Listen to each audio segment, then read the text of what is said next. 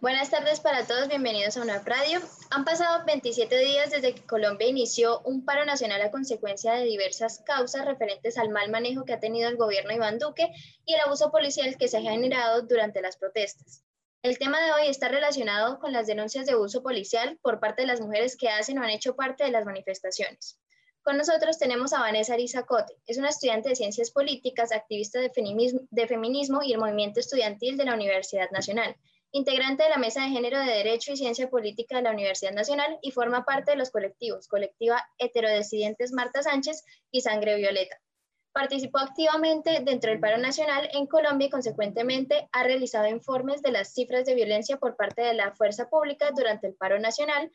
Buenas tardes, Vanessa, bienvenida a una radio. Buenas tardes, muchas gracias por su invitación. Eh, antes que empecemos, quiero recordarles a todos que nos sigan en las redes sociales, en Facebook, Twitter e Instagram. Mm, Vanessa, usted me comentó cuando la contacté desde un principio que estaba realizando informes sobre las cifras de violencia por parte de la fuerza pública. ¿En cuántos casos se ha basado estos informes que está realizando? Bueno, hablar de cuántos casos en, de manera muy general, de por sí es una mirada muy dispersa porque ha habido como una subdirección de estos casos. ¿Y a qué me refiero? Y es que la totalidad de los casos es algo que nunca vamos a saber porque hay un montón de cosas antes de poder publicarlos en una ONG como Temblores o de, hacer realmente un estudio de cifras exactas, porque para que a ti te validen una denuncia jurídicamente tienen que haber un montón de como pasos a seguir que muchas veces no se cumplen porque no hay pruebas suficientes de decir como me acosaron en la calle o me violaron o me abusaron sexualmente o me tocaron o me hicieron desnudarme, no tenemos pruebas de esto más que nuestras memorias. Entonces, estas cifras tienden a ser como una, como una globalización muy cercana a lo que ha sido como jurídicamente hablando. Eh, frente a esto, pues te cuento que Temblores eh, envió una carta al presidente Iván Duque eh, hablando sobre sobre los registros que se tenían desde las 6 de la mañana del 28 de abril hasta el 12 del mediodía del 21 de mayo del 2021. Este fue el último reporte que hizo Temblores. Eh, en este se reportaban 855 víctimas de violencia física, 43 homicidios presuntamente cometidos por miembros de la fuerza pública, 1.264 detenciones arbitrarias, 575 intervenciones violentas en el marco de protestas pacíficas, 39 víctimas de agresiones oculares, 153 disparos de arma de fuego, 21 víctimas de violencia sexual y 6 víctimas de violencia basadas en género. Frente a esto, es muy importante tener en cuenta que Temblores no solamente nos da estas cifras, sino que también nos da las cifras del año 2017 en el que hubieron 33 víctimas por violencia sexual. En el 2018 se reportaron 36 víctimas, en el 2018 33, en el 2019 otras 33 y en el 2020 30 víctimas de violencia sexual. Teniendo en cuenta que violencia sexual no se categoriza solamente como violación o penetración, ¿no? Eso es muy importante. Además, en estos reportes, eh, Temblores sacó un libro hace un tiempo que se llama Bolillo, Dios y Patria, es que es en el que se habla de todo el abuso de fuerza por parte de eh, la policía y la fuerza pública en general, eh, nos explican que cada 10 días ocurre un hecho de violencia sexual en el que el victimario es un policía. Y esto es absurdamente grave porque estamos hablando de que cada 10 días a una compañera la están violentando solo por ser mujer. Y la fuerza pública. Exacto, y específicamente por parte de la fuerza pública. De todo esto es importante recoger que el 75% de los casos totales son mujeres, siempre que además todos los casos han sido reportados en lugares privados de la fuerza pública como CAIS, URIS, vehículos policiales. Y esto, esto, esto nos dice que ni siquiera, o sea, que incluso en lo privado es donde estamos más en guerra, o sea, ni siquiera la calle es lo más peligroso que tenemos. Y esto es, esto es terrible. Eh, el rango de edad que se maneja para esta, para esta cifra son de 17 a 30 años. Y la mayoría de estos hechos ocurren entre las 6 de la tarde y las 10 de la noche. Es, pesado. Vanessa, y em, según esos registros de la ONG Temblores que se han registrado y eh, lo que publicó la Defensoría del Pueblo que aumentaron las, las denuncias por violación y por violencia de género. Eh, ¿cuántos, cosas con, ¿Cuántos casos conoces que actualmente estén judicializados o que pues ya hayan llegado a un veredicto? El problema es que estos casos tristemente nunca llegan a ningún lado. Los casos pueden ser judicializados, pero se abre un estudio desde la Fiscalía en el que primero se abre un protocolo de género en el que se supone que se toman las, se, se evalúan ambas, como ambos eh, recuentos. Se comunica a la víctima, le toman una serie de exámenes en su cuerpo, le hacen un montón de preguntas con un psicólogo, con un psiquiatra, que terminan por ser procesos completamente revictimizantes y además de todo violentos, porque es que que a ti te toquen después de una violación y que lo hacen como lo hagan es terrible para tu cuerpo y para tu mente. Y que además sepas que tienes que, que someterte a un montón de preguntas que tu mente no quiere ni es capaz de revivir. Entonces, realmente las cifras que tenemos de cuántos hechos están siendo judicializados se supone que son de las que hablamos. Pero que esté sucediendo algo o que vaya a suceder algo, al menos a un mediano plazo, es totalmente incierto. O sea, con decirte que, por ejemplo, en una instancia como la universidad, que es un ámbito mucho más pequeño, cuando se abren procesos se demoran incluso más de un año en decir como, sí, esta chica fue violentada o no. Entonces realmente no tenemos certeza de que vaya a ocurrir algo con todo esto. Y por eso es que una de las banderas del paro debería ser, deberíamos ser nosotras. No solamente es hablar de la violencia policial, no es que la violencia hacia las mujeres es un hecho y existe. Y es algo transversal a todo lo que está sucediendo. Vanessa, ¿y conoces o sabes cuál es la diferencia en temporalidad en cuanto a un proceso con pruebas y un proceso basado únicamente en testimonios, que pues claramente es completamente diferente pues ya tener las pruebas, por ejemplo, en video o audio, a un testimonio simplemente hablado?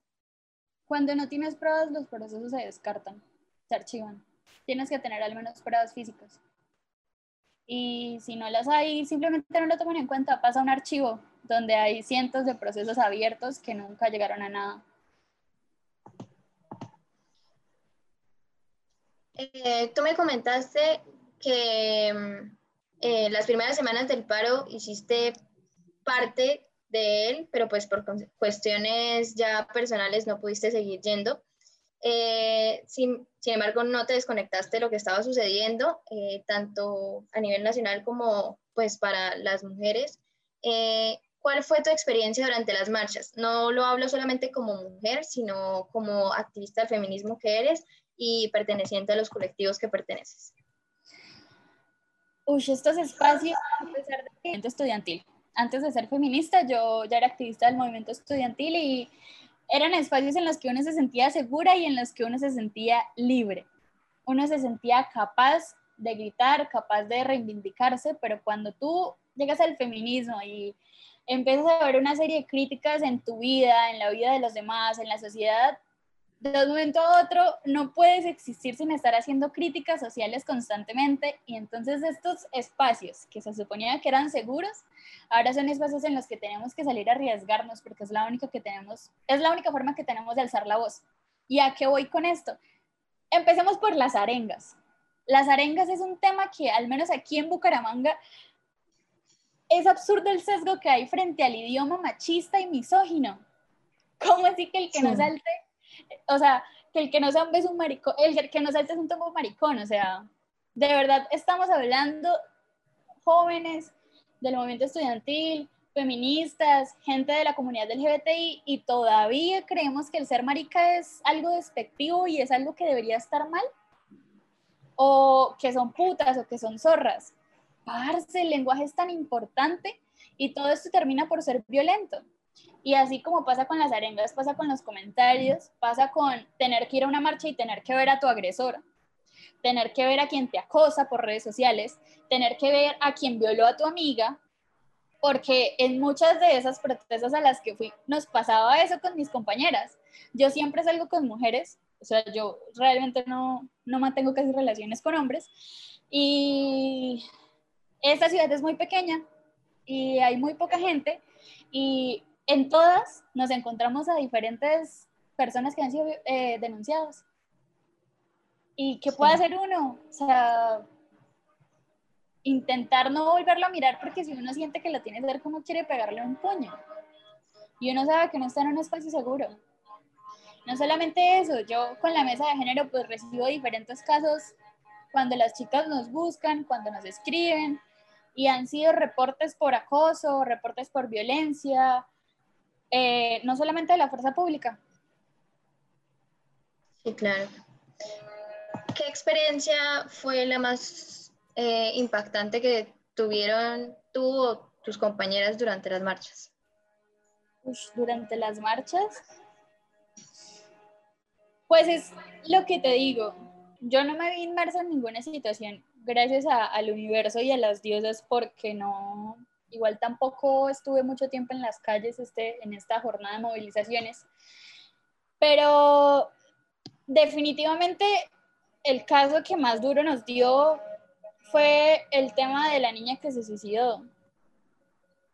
Fue algo terrible, fue algo terrible, fue algo que nos dejó pasmas, fue algo que, que nos hizo ver que ni siquiera estando muertas nos creen, que la policía no solamente debería ser acribillada por desde las individualidades de los tombos, porque eso es lo que hace la gente, juzgarlos desde las individuales y, individualidades y decir es que son unos enfermos, y no, no son unos enfermos, son manes, hijos sanos del patriarcado. Y así como son tombos, son los hombres en general. Entonces, la crítica no solamente es al decir, sí, hay tombos malos, la institución es una mierda. La institución de la policía de verdad es algo muy jodido. Es los enseñan a ser más violentos de lo que ya naturalmente son. Los educan para utilizar su poder de manera completamente violenta contra los cuerpos y las cuerpas de las personas que se manifiestan y que existen, porque es que al fin y es lo que hacemos, intentar coexistir en sociedad. Sí. ¿Qué soluciones le brindan a una persona que acaba de denunciar un abuso? como en la colectiva y eso, en la mesa de género? Em, podría ser ustedes, pero en este momento me refiero a, a la parte más política y judicial, eh, los que manejan los casos directamente, ¿conoces qué solución le brinda de antemano a una persona que ha sido, eh, que ha denunciado, que ha tenido un abuso? Lo primero es un acompañamiento psicológico, es lo primero. Hablar con la víctima es el primer paso y es el más importante porque a raíz de ahí es importante tener en cuenta que estos procesos no se dan solamente para conseguir justicia, porque eso es lo que cree todo el mundo, que el, denunciar y el abrir un proceso se da para hacer justicia del victimario y claro, la justicia es algo muy importante, pero estos procesos se dan por nosotras. Se dan porque necesitamos que nos escuchen, se dan porque necesitamos que reporten, se dan porque estamos siendo violentadas, matadas y, y son procesos liberadores que ayudan a llegar a un proceso de sanación que es tremendamente largo, porque a ti nadie te puede decir que tú superas que te acosen en la calle en una semana o en dos días.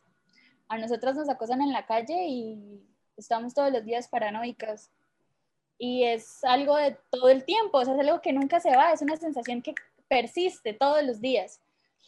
Entonces, lo primero es ese apoyo como humano, como, como ese contacto humano, y después preguntarle a la víctima cómo quiere proceder, si quiere realizar una denuncia jurídica, si quiere ir a la fiscalía o si quiere hacer una denuncia pública por redes sociales, que es a lo que nos referimos como scratch, eh, que usualmente es mucho más certero que la denuncia jurídica, porque es lo que te digo, es importante tener en cuenta que la denuncia no se hace únicamente buscando eh, el mal del victimario, sino se hace pensando en nosotras. Como en prevención también. Sí. sí. Entonces se abre un proceso según como la víctima lo quiera, bien sea por denuncia pública, por denuncia jurídica. Y en la denuncia jurídica lo que te digo, hay ciertos pasos que se hacen, se va a la fiscalía, se toman pruebas, te preguntan si tienes más pruebas, si hay alguien que pueda dar testimonio de los hechos y se abre un caso y a la espera llaman a la persona que estás acusando. Eh, se dan declaraciones, el juez desestima o no desestima, pero son procesos sumamente largos. Y desde la ayuda o el apoyo de la mesa de género y los colectivos a los que perteneces. Eh, lo que te digo, lo primero que hacemos es un acompañamiento que nosotros le llamamos acompañamiento feminista. ¿En qué consiste ese acompañamiento? Es básicamente volverte una amiga de la víctima. Es básicamente reconocerle saberle y escucharle todos sus sentires porque esto es lo que siempre más se necesita. A raíz de ahí se abre como un estudio de pensar, bueno, ¿de qué forma podemos ayudar? Entonces redireccionamos a la Red Jurídica Feminista, que es un espacio que nos brinda como toda la asesoría con abogadas para hacer las respectivas denuncias y o redireccionamos a con las psicólogas o redireccionamos a alguna colectiva que esté haciendo denuncias públicas, porque ahorita no todas pueden denunciar porque se nos abre siempre en procesos. Cada vez que publicamos denuncias y sabes nuestros nombres nos entutelan, que ese es otro problema que tenemos. entonces, se mira esto y si se quiere hacer denuncia pública, procedemos a hacerla procedemos a hacerla en videos, en flyers, en historias, con fotos, sin fotos, con nombres, sin nombres, absolutamente todo como la víctima lo quiera siempre. O sea, eso es lo principal para nosotras, entender y escuchar qué es lo que ella quiere y respetarlo. Si no quiere hacer denuncia de ninguna forma, se hace un mero acompañamiento psicológico y feminista desde nuestro más grande amor, desde nuestra más grande comprensión y estar pendientes de su caso.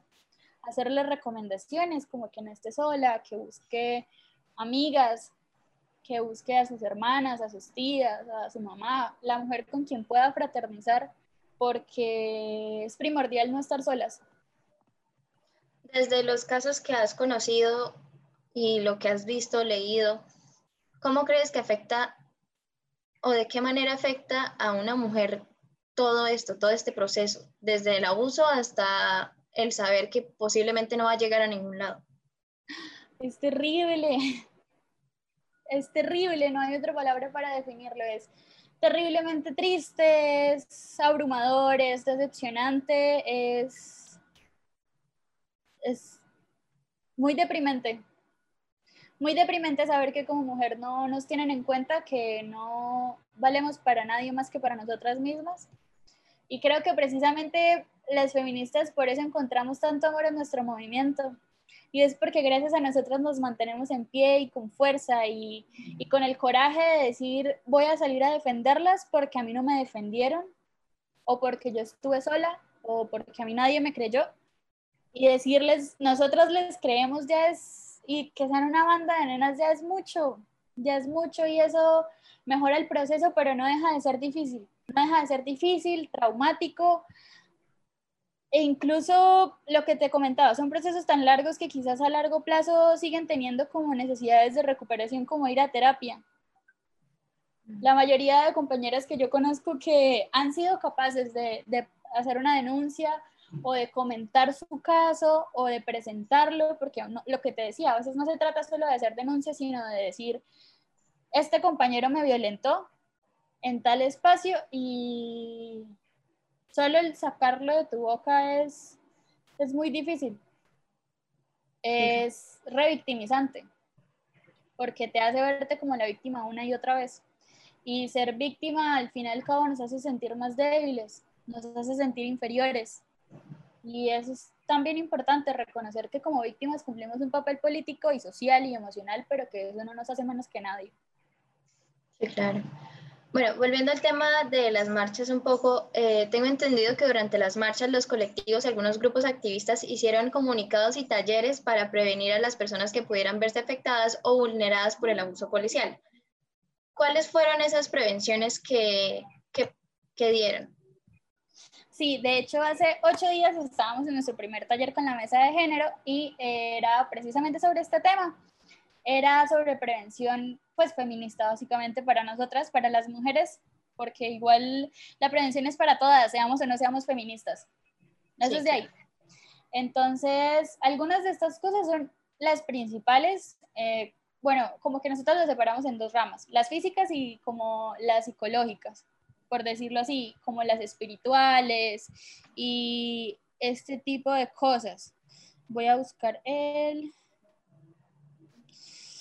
para resumirlo un poco.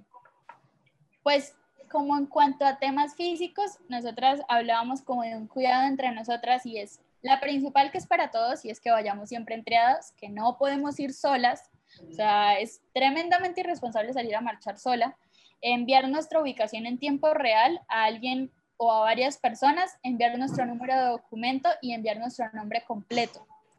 Pactar un punto de encuentro. Esto yo siento es algo que la gente de Bucaramanga nunca tiene en cuenta a la hora de manifestarse y es tener un punto de encuentro para las personas con las que tú vas. Porque después del estalle y después de que empiezan a corretear es muy difícil encontrarnos porque después empiezan, se les descargó el celular, se les perdió el celular, le robaron el teléfono. Entonces es importante tener un punto y una hora de encuentro. Eh, llevar agua, llevar agua y comida para nosotras y pues en este caso por el tema del COVID y todo eso, pues intentar no compartir nuestras cosas. Eh, hay que estar muy pendientes de todas las compañeras en la movilización. Siempre. Yo, por lo menos en mi caso, yo ahorita que no salgo a marchar, todos los, todo el tiempo que hay marchas, todo el tiempo que hay movilizaciones, le escribo a mis amigas y estoy pendientes de todo el proceso y de todo el recorrido porque sabemos y conocemos lo que puede pasar. Eh, generar espacios para conversar para desahogarse, eso es muy importante. Y siento que muy pocas personas tienen en cuenta la salud mental en este tipo de situaciones, pero es que si no nos mantenemos cuerdos y si no nos mantenemos medianamente estables, no nos va a dar la cabeza ni el corazón para soportar todo lo que sucede. Y sí, eso comentemos de cuidado. Y pues tener en cuenta que la única forma de manifestarnos no solamente salir a la calle. Salir a la calle es muy importante y juega una tarea como ciudadanas primordial. Pero si no puedes por diferentes razones, porque te da miedo, porque el miedo es todo completamente válido, porque no te sientes segura, porque sufres de ansiedad, por la razón que sea, es completamente válida. Puedes igual manifestarte por redes sociales, puedes hacer críticas en tu casa, poner el tema de conversación con tus amigos, con tus papás, con tus abuelos. Esto genera mucho más, o sea, esto genera muchísimos cambios. La conciencia desde lo individual genera conciencia colectiva y genera que a largo plazo podamos construir en colectivo, que es lo que buscamos con todo este tipo de momentos como tan cambiantes. Como con la educación, desde casa siempre. Sí, no necesariamente desde casa, no lo veamos como desde la familia, porque no en todos los casos la familia es un espacio seguro. Desde individualidad. Desde nuestra individualidad, al fin y al cabo es importante tener en cuenta que nuestra casa y nuestro hogar somos nosotras mismas. Entonces, para ti, perdón, sigue. No, no te preocupes, sigue. Para ti, ¿cómo se podría crear un verdadero cambio en estas situaciones? No hablo solamente de la violencia durante las marchas, sino en general eh, toda la violencia que ha ocurrido contra la mujer en varias épocas. Esto es muy complejo porque siento que como feministas llegamos siempre a ese punto. ¿Cómo vamos a cambiar esto? Y creo que por eso existimos, creo que por eso existe el feminismo, para precisamente buscar un cambio, para buscar organizarnos, porque eso, es lo primero. O sea, cambio sin organización no sirve para nada. La organización política es algo primordial y entender que lo político no solamente es un estamento de los gobernantes y un montón de, de vainas que se presentan en, en ámbitos como jurídicos, sino que lo político es completamente personal. Desde que tú existes, tú eres una persona política y tus decisiones, tu forma de vestir, tu forma de hablar, tu forma de publicar en redes sociales, todo tiene un sentido político siempre. Entonces, entendiendo eso, siento que se parte de la pedagogía individual. Yo personalmente creo que el cambio y el verdadero cambio se va a hacer desde la pedagogía del amor. Eh, creo que enseñar y educar es, es, es, lo primordial para generar cualquier tipo de cambio, pero entendiendo esto, vemos que va a ser un cambio sumamente largo y que posiblemente no lo vamos a ver nosotras, pero sí lo, va a ver nuestra, sí lo van a ver nuestras hijas o nuestras sobrinas o nuestras nietas o nuestras ahijadas o las chiquitas y las mujeres que existan después de nosotras lo van a ver y yo siento que eso vale la pena. O sea, yo siento que eso es por todo lo que trabajamos, para que no tengan que seguir existiendo un mundo tan violento y tan misógino, tan patriarcal y tan machista. Eh, la Mesa de Género de la Universidad Nacional ha hecho varias publicaciones en su página de Instagram sobre los cuidados que deben tener las feministas y las mujeres y, bueno, las personas durante las marchas. Además, tienen en sus historias destacadas información sobre las líneas de atención para aquellas personas que sufren de violencia de género, violencia sexual, etc. Eh, ¿Me puedes comentar para finalizar qué pueden hacer las mujeres o las personas que han sufrido de abuso, violencia de género y abuso sexual eh, no solo durante las marchas, sino en general, a qué líneas pueden atender, eh, a quién pueden buscar directamente, cómo pueden buscar una solución. Claro, igual frente a esto también es importante hacer una claridad y es que con el tema de la pandemia y de la cuarentena, las cifras de violencias de género aumentaron de una manera absurda, absurda, lo que nos hizo ver que ni siquiera en nuestras propias casas estamos a salvo y que incluso es en los lugares donde más nos encontramos en riesgo. Entonces, frente a esto, pues organizamos este como protocolo y estas líneas de atención para poder saber qué hacer, para poder saber a dónde acudir. Nosotras tenemos, eh, bueno, lo primero que puede, se puede hacer es importante pues tener en cuenta que depende de dónde te sitúes, porque en algunas ciudades, en Bogotá, por ejemplo, hay muchas, muchas colectivas feministas que atienden casos. En Bucaramanga no hay tantas. Y ese es un problema muy grande, otra vez de organización política, pero hay que hacer lo que se puede frente a lo que se tiene. Entonces, se, hay como que estas líneas son casi todas nacionales, de cobertura a nivel nacional. Entonces, tenemos la patrulla de género y la línea púrpura. Estas dos son líneas de las que se pueden comunicar por WhatsApp o, o llamar y es lo mismo, se inicia un proceso primero de identificación de qué quiere hacer la víctima y a raíz de ahí se hace como una redirección o se atiende el proceso. Eh, está Sismo Mujer, está la línea púrpura, está, pues en el caso de nosotras como estudiantes de la Nacional tenemos un servicio de atención psicológica solo para mujeres. Eh, asimismo, por ejemplo, en el caso de la Nacional, de la UIS, de las diferentes universidades, no tengo muy claro si la UNAP tenga un, un protocolo de género, me imagino que sí tiene un protocolo de atención de violencias de género, y si no, hay que desarrollarlo. Hay que desarrollarlo porque en todos los espacios que, en los que se estén organizativamente hay que tener un protocolo de género. Sí, claro. Y la red jurídica feminista. La red jurídica feminista es un espacio que ha ayudado a muchísimas mujeres. Entonces, pues estos números se encuentran en la página de la mesa de género que, pues como tú ya los viste, pueden compartirlos. Y también tener en cuenta que nosotros estamos atendiendo casos, que estamos recibiendo sus testimonios, que estamos compartiendo sus denuncias todo el tiempo todas, la mayoría son chicas de Bogotá de la Nacional, pero así como yo, somos muchas las que trabajamos en las ciudades en las que estamos viviendo ahorita. Y que de pronto no, desde la mesa de género como tal, no podemos hacer nada, pero sí podemos redireccionar, sí podemos brindarles información. Es importante siempre tener como alguien que te pueda ayudar cerca, a una amiga feminista cerca. Vanessa, muchas gracias por tu tiempo, por las respuestas proporcionadas y por la información que pues, puede ayudar a muchas personas para, para lograr al menos un, una ayuda, un apoyo, eh, encontrando como un espacio para, para hablar sobre esa violencia que han sufrido o que podrían llegar a sufrir si no, si no están conscientes de las situaciones que suceden actualmente. Muchas gracias a ti por contactarme y por pues, pedirme este espacio. Con todo el gusto del mundo siempre.